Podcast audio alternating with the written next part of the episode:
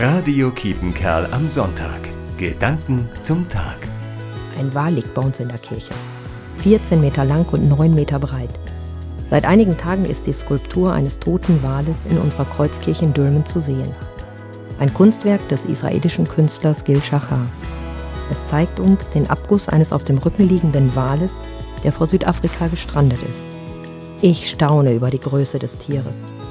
Und bei näherem Betrachten entdecke ich Verletzungen durch Haifische, durch Schiffsschrauben. Irgendwie stört der Wal unter dem Kreuz. Das passt nicht so in das gewohnte Bild. Beides, Kreuz und Kunstwerk, erzählen von Verletzungen. Beides erinnert mich an Leiden von Mensch, Tier und Natur und ermahnt mich, die Verletzlichkeit der Schöpfung Gottes nicht aus dem Blick zu verlieren. Lisa Schäffer, Dülmen. Radio Kiepenkerl am Sonntag. Gedanken zum Tag.